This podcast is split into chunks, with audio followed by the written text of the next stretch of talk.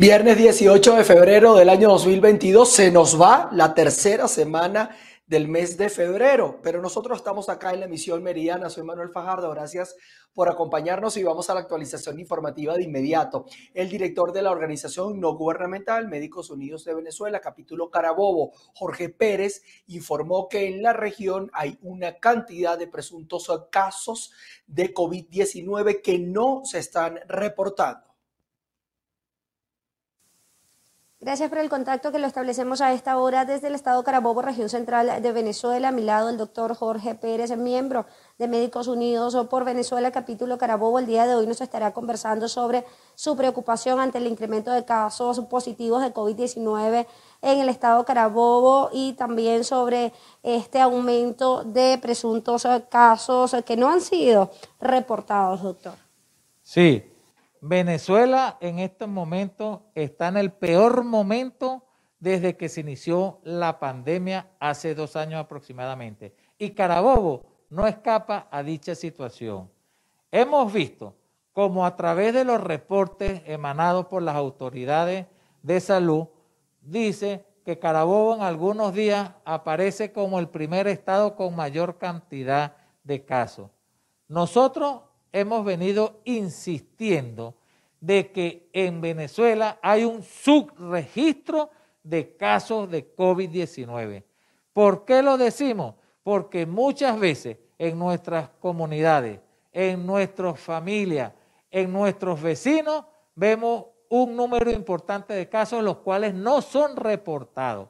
Nos llama poderosamente la atención que hace aproximadamente un mes se emitió un comunicado donde se obliga a los laboratorios privados a reportar el número de casos de COVID-19.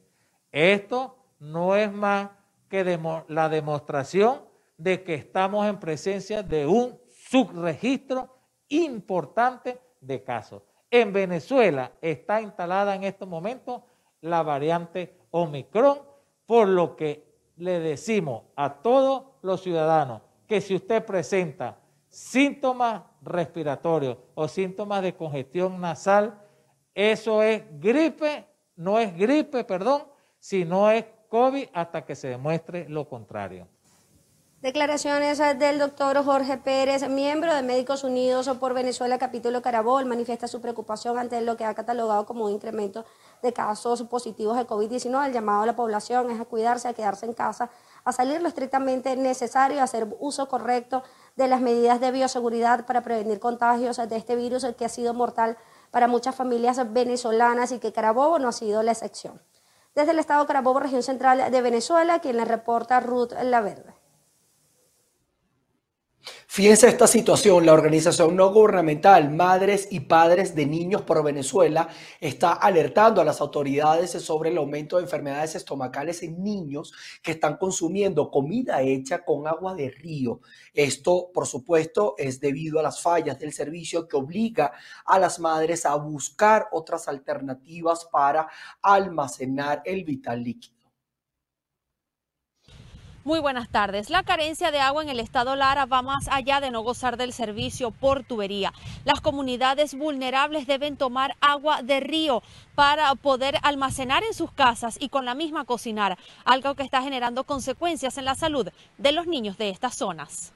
Eso nos preocupa porque el hecho de que esto sucede debido a que hay eh, faltas en la potabilización del agua en los hogares, porque hay problemas de lo que es el, hecho de, potabilizar el agua, bien sea hervida o cualquier acceso que sea un agua segura. Eh, esto pues aumenta pues los riesgos en desnutrición, ya que los índices por lo menos en Irribarren son del 14%.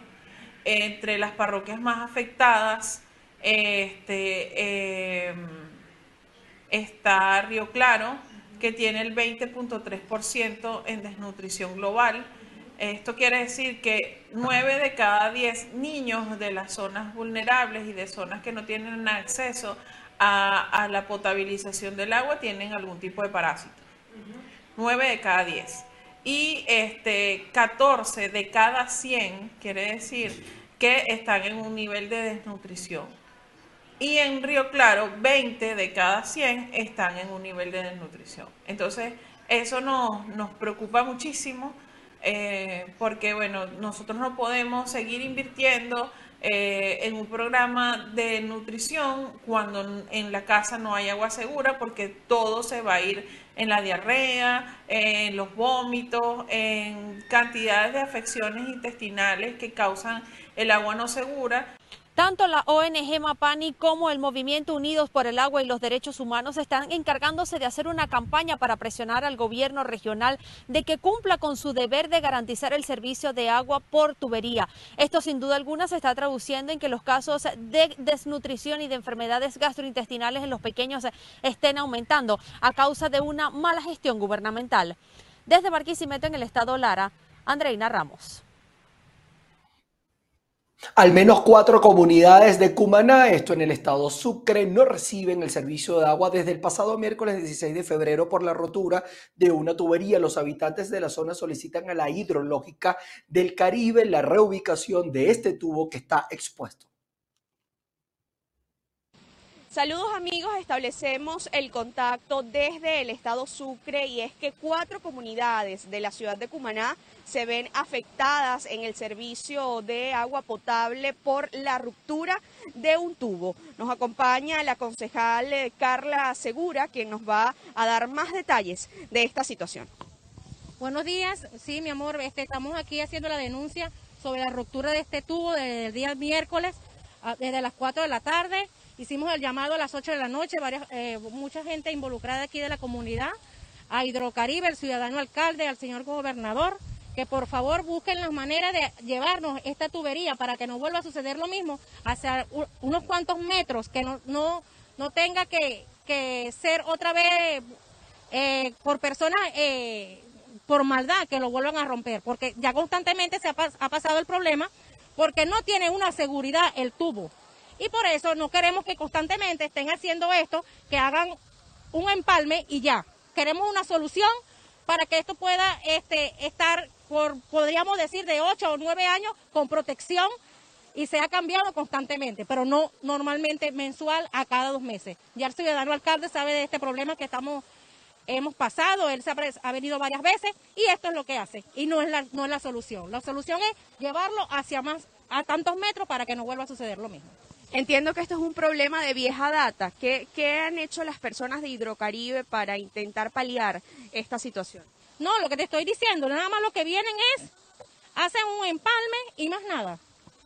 O la, hay la misma comunidad interesada que se resuelva el problema, se ha involucrado con ellos, los ha ayudado, porque a veces vienen que no tienen los, los instrumentos para hacer el trabajo y la misma comunidad se ha prestado a veces hasta para traer un poquito de tubo, porque ya saben el trabajo que se le hace, pero trabajo que no tiene que ser la comunidad, sino es Hidrocaribe que tiene que llegar y, resolvernos el problema. Están completamente sin agua estas comunidades. Desde el día miércoles, desde las 4 de la tarde. Amigos, esta es la información que tenemos a esta hora desde el oriente del país. Yo soy Andrea Fabiani y fue un gusto reportar para ustedes. Continuamos con más información. La directiva de la Federación Nacional de Sindicatos de las Hidrológicas de Venezuela se encuentra de gira por el estado Falcón. Todo esto para discutir con los trabajadores de Hidrofalcón las acciones para mejorar su poder adquisitivo. Gracias, Manuel, por el contacto. Nos encontramos con Raúl Ordóñez, él es presidente de la Federación Nacional de Sindicatos de las Hidrológicas. Están hoy acá en el Estado Falcón reunidos con los trabajadores de la empresa hidrológica Hidrofalcón realizando una asamblea informativa. Él nos va a comentar acerca de los objetivos de esta gira que están realizando aquí en esta región del occidente y cuáles son esas, esas exigencias que ustedes les tienen al Estado venezolano en mejora salarial. Bueno, con los buenos días. Hoy nos encontramos en el Estado Falcón, producto de una gira que se decidió hacer la federación a nivel nacional. El martes vamos a estar en Valencia, el miércoles en Caracas, el, final de la semana que viene vamos a estar en Anzuati para hablar con la clase trabajadora, porque desde el año pasado que introdujimos ante el Ministerio del Trabajo 15 cláusulas para mejorar el poder adquisitivo de la clase trabajadora, no se nos ha dado respuesta. Ya la Vicepresidencia de la República ¿verdad? Que tiene todo, todo lo que se introdujo en el Ministerio del Trabajo, porque nosotros hicimos una toma el 29 de diciembre, otra el 13 de enero en Minagua, y resulta que nadie se ha pronunciado, pues, y ni siquiera la Vicepresidencia de la República nos ha dado respuesta en base a eso. ¿Cuáles son esas exigencias que ustedes Las exigencias son, primero, el bono de productividad, que eran 60, llevarlo a 150. Segundo, eh, tenemos un aumento del 10% sobre el salario eh, de, de, de, de, arranque y lo estamos dando un 20. Pues en marzo tenemos un aumento de 10, lo estamos dando 35 y en septiembre igual, pues a 35. Y bueno, así la parte del servicio funerario, la parte de la YSM, que no se cumple, pues no, no se está cumpliendo a nivel nacional. Y la idea es que se le cumpla a los trabajadores, porque más allá de su poder adquisitivo que está mermado, caramba, no tienen para poder costearse esos servicios. Pues. ¿Cuántos trabajadores hay a nivel nacional de la hidrológica? Estamos hablando que son 14.500 trabajadores a nivel nacional. Muchísimas gracias. Bueno, esta es parte de la información, Manuel, que tenemos a esta hora desde el Estado Falcón. Volvemos nuevamente contigo y la emisión meridiana de Noticias BPI TV. Ya en el Estado portuguesa fueron disminuidas las tarifas del servicio de agua, las cuales se situaban para el sector comercial en 196 dólares. Sí, escuchó bien, en 196 dólares. Veamos los detalles con nuestro compañero Manuel Alvarado. Adelante.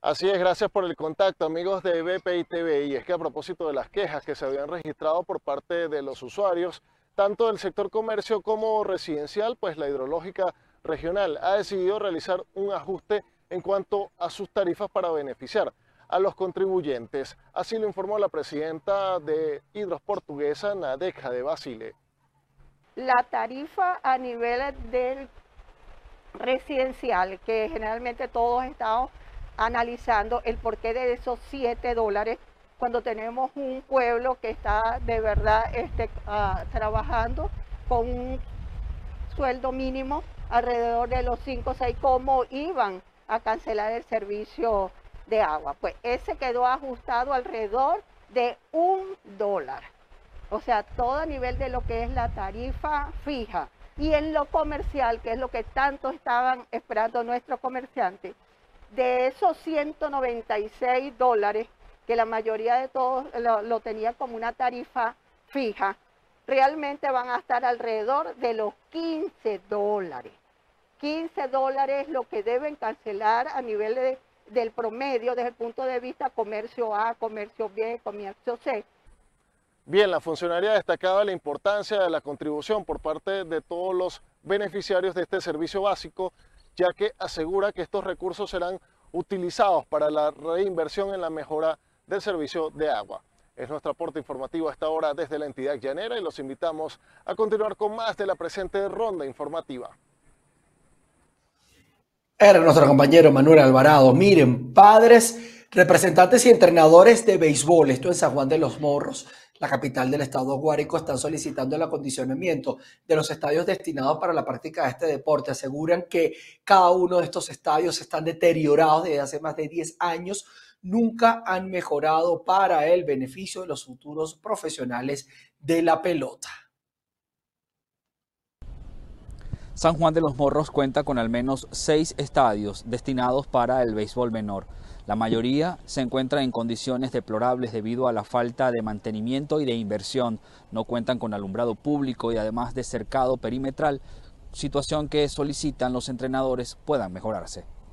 Los campos deportivos que existen eh, están carentes de todas esas necesidades básicas. El nuestro, por decir aquí en, el Estadio de los Caribes, eh, son mayor las necesidades en cuanto a a las instalaciones y construcciones de, tribunas, a ampliaciones de los baños que nos requerimos para los eventos. El campo nuestro eh, en sí es la, la, parte de, de, de, que no hay seguridad, aquí está campo abierto, requerimos de la, del cerrado, pues. Abierto como está, es una, un riesgo para todos nosotros aquí, pues, para toda la comunidad. Los gastos para el mantenimiento del béisbol menor recaen sobre los representantes. Muchos de ellos deben hacer un sacrificio, un esfuerzo para poder cumplir con sus hijos y que puedan disfrutar de este deporte. Es bastante rudo, ya que todo es costoso, tanto los implementos como para el estadio, o sea, para los niños, eh, los bates, los guantes, las pelotas, todos los implementos que utilizan acá en el estadio es difícil, pues. Y eh, todo corre bajo el costo de todo el representante y el del profesor. Ante la carencia que existe en los estadios de béisbol, son afectados más de mil niños que practican este deporte. Guárico también ha sido cuna de exportadores de grandes peloteros, entre ellos José Castillo, quien murió en un trágico accidente y jugaba para los Leones del Caracas, además del ex pelotero y lanzador Franklin Morales. Desde esta zona llanera del país, Jorge González. Y nos vamos a la ciudad de Lechería, esto en el estado de y Familiares, amigos, alumnos y allegados del maestro Chelique Sarabia asistieron a la misa exequial en su honor en la iglesia María Auxiliadora y también la salida al sepelio en el cementerio Parque Metropolitano de esta localidad. Agradecemos el contacto desde la ciudad de Lechería. Nos encontramos este viernes 18 de febrero en la iglesia María Auxiliadora ubicada en la ciudad de Lechería, donde en estos momentos se está realizando la misa exequial en honor al maestro Chelique Sarabia, quien falleció el pasado 16 de febrero. Familiares, amigos y seres allegados se reunieron para honrar la memoria del maestro Chelique y también posteriormente, en pocos minutos, se estará realizando la salida al cementerio Parque Metropolitano, donde será su sepelio. También algunos músicos de la región, junto con la Orquesta Sinfónica del Estado, están homenajeándolo con distintos temas que dejó como legado a millones de venezolanos. Desde el estado Anzuategui reportó para ustedes Leandra Villalba. Ha estado atenta a todos los actos en honor a Chelique Sarabia en esa localidad oriental de nuestro país. Establecemos primera pausa comercial. No se aparte, hay más información al regreso. Seguimos con ustedes en nuestra emisión meridiana. Les cuento que van a construir albergues temporales para los venezolanos que se desplazan en Colchane e Iquique, en la zona fronteriza entre Chile y Bolivia. Así lo ha anunciado la Organización de Naciones Unidas a través de un comunicado. Decenas de connacionales están varados esperando ingresar a Chile, pero con el tema del estado de excepción fronterizo decretado por el gobierno de Sebastián Piñera, esto le ha impedido ingresar a la nación austral. Además, de las nuevas normativas migratorias que exigen visa para el ingreso. Ya pasando a otras notas, en Colombia el precandidato presidencial de centro izquierda, Sergio Fajardo, fue agredido por personas encapuchadas mientras hacía un recorrido en una universidad en la ciudad de Pereira. ¿Qué tal amigos de la emisión meridiana? Tengan todos ustedes muy buenas tardes. En las últimas horas, el candidato presidencial por parte de la coalición de Centro Esperanza aquí en Colombia, el señor Sergio Fajardo, fue intimidado por parte de encapuchados mientras se encontraba en un recorrido de campaña en las instalaciones de la Universidad Tecnológica de Pereira. El candidato presidencial, el dirigente político, fue abordado por estas personas que tenían las caras tapadas y fue invitado a salir de las instalaciones porque, según ellos, allí no era bienvenido. Eh, durante esta situación también se presentó otra irregularidad y es que detonaron al menos un artefacto explosivo conocido como papa bomba durante la presencia eh, del candidato, del dirigente político en este centro de educación superior. El candidato reaccionó inmediatamente después de haber salido de estas instalaciones a través de sus redes sociales e indicó que no los van a detener en su carrera por la presidencia de la República. Cabe destacar que esta situación ha generado eh, polémica en este país donde ya han ocurrido agresiones y algunas de ellas fatales contra candidatos presidenciales o personas que aspiran postularse a la presidencia. Las investigaciones se están adelantando por parte de las autoridades policiales para determinar la identidad de las personas que estuvieron involucradas en estos hechos. Nosotros, por supuesto, vamos a seguir muy atentos a esta información. Desde Bogotá, Colombia, Alexander Loaiza. BPI TV. Miren, les cuento que en Honduras cientos de personas se congregaron en la sede policial donde está el expresidente hondureño Juan Orlando Hernández, que va a ser extraditado hacia los Estados Unidos para orar en eh, favor de este expresidente. Esto ocurrió la noche de ayer en Tegucigalpa y se espera que eh, Juan Orlando Hernández sea trasladado hacia los Estados Unidos aproximadamente en un mes. em, por cargos de narcotráfico. Vigilia por Juan Orlando Hernández en Honduras. Cientos de personas se reunieron la noche del jueves en Tegucigalpa para orar por el expresidente frente a la sede policial donde está detenido. El lunes, Estados Unidos pidió a Honduras la extradición de Hernández, acusado de introducir 500 toneladas de cocaína en el mercado estadounidense cuando era presidente del Congreso entre 2010 y 2014 y luego como mandatario desde 2014 hasta enero de este año. Como familia tenemos nuestra conciencia muy limpia, porque sabemos quiénes somos. Y yo, por muchos años, por muchísimos años, y sobre todo en estos últimos ocho años que el pueblo hondureño y que Dios le dio a Juan la oportunidad de gobernar esta nación, lo vi trabajar incansablemente como ninguno, como ninguno. Ante la petición, Hernández fue detenido el martes sin oponer resistencia. Un día después fue llevado a la audiencia ante el juez, que dio un mes a los abogados para que presenten los argumentos de defensa. Luego lo envió de nuevo a la sede de las Fuerzas Especiales.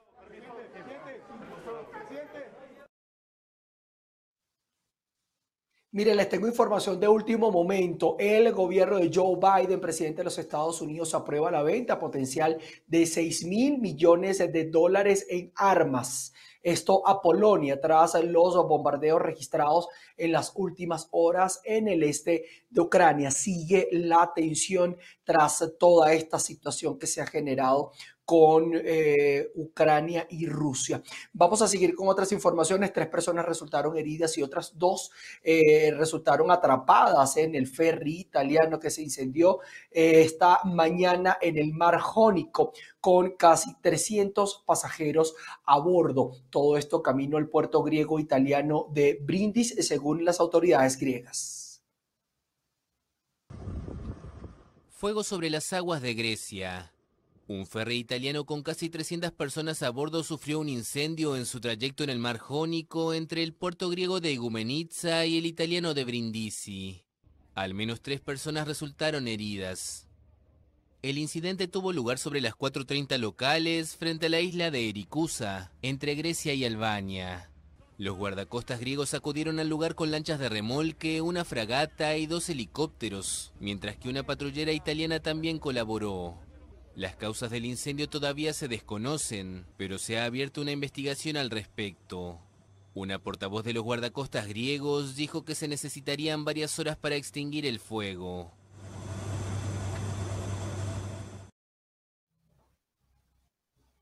Y en otras informaciones, en el Parque Nacional de la Patagonia en Chile fueron liberados dos cóndores andinos de menos de dos años y que se consideran están en peligro de extinción. Dos cóndores andinos liberados en Chile. Pumalín y Liquiñe, de menos de dos años y en peligro de extinción, fueron liberados en el Parque Nacional Patagonia. Desplegaron sus alas de 2,7 metros de envergadura, caminaron hasta la cornisa y emprendieron vuelo. Bueno, hoy hemos sido testigos de, una etapa, una de las más importantes en la vida de estos dos cóndores, de Pumalín y Liquiñe, eh, donde en el fondo estamos eh, dándoles la oportunidad de que vuelvan a la vida silvestre, luego de 14 meses de trabajo de muchas organizaciones, muchas personas, chequeos médicos, eh, todo tipo de, de esfuerzos para asegurarnos que ellos están en las mejores condiciones para volver a la vida silvestre. La liberación finaliza una etapa de dos meses desde que las aves llegaron con la organización Rewilding Chile como parte de su proceso de rehabilitación. A partir de ahora, serán monitoreados a través de los transmisores de geolocalización y radio que fueron implantados en sus alas. El cóndor andino se encuentra en la categoría vulnerable de extinción en la lista roja de especies amenazadas de la Unión Internacional para la Conservación de la Naturaleza. Eh, la mayor amenaza son los cebos tóxicos, los cebos tóxicos es cuando una persona envenena un animal para eliminar al puma o al perro que está comiendo su ganado y cuando llegan los cóndores se mueren de 30 porque los cóndores comen todos juntos. el otro problema que también tiene, que cuando llegan a comer los cóndores, los primeros en comer son los machos reproductores y las hembras después. Entonces, cuando mueren estos, estos, estos cóndores por los ceos tóxicos, muere en el fondo todo el material reproductivo. Los cóndores también se ven amenazados por la caza directa, los vertederos mal gestionados y la falta de alimentos, principalmente guanacos, que se han reducido en Sudamérica hasta el 1% de los 50 millones que llegaron a contabilizar.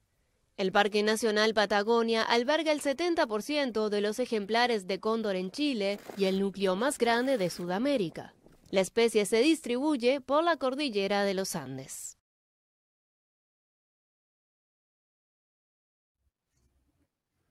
Qué buena noticia esta, ya están en libertad. Nosotros con esto finalizamos nuestro recorrido informativo a través de nuestra emisión meridiana. Nosotros nos volveremos a encontrar a las 6 de la tarde con todos ustedes en nuestra emisión central. Quédense en sintonía porque tenemos avance y más información para ustedes. Se les quiere. Chao, chao.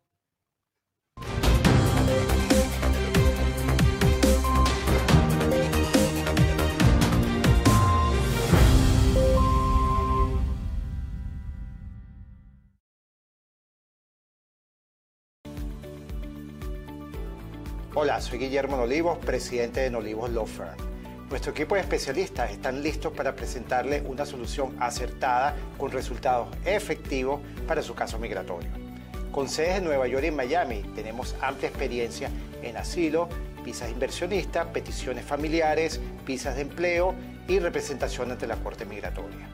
Recuerda que tu futuro y el de tu familia dependen de una buena decisión que puedas tomar hoy.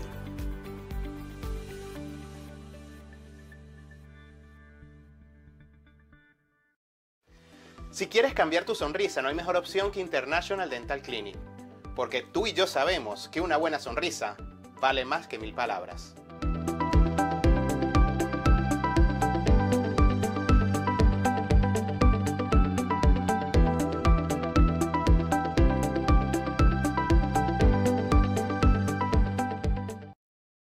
Si posees sistema Roku TV, búscanos en la sección Mejores gratuitos. Haz clic sobre nuestro logo y descarga la aplicación para que puedas disfrutar de nuestra señal en vivo siempre.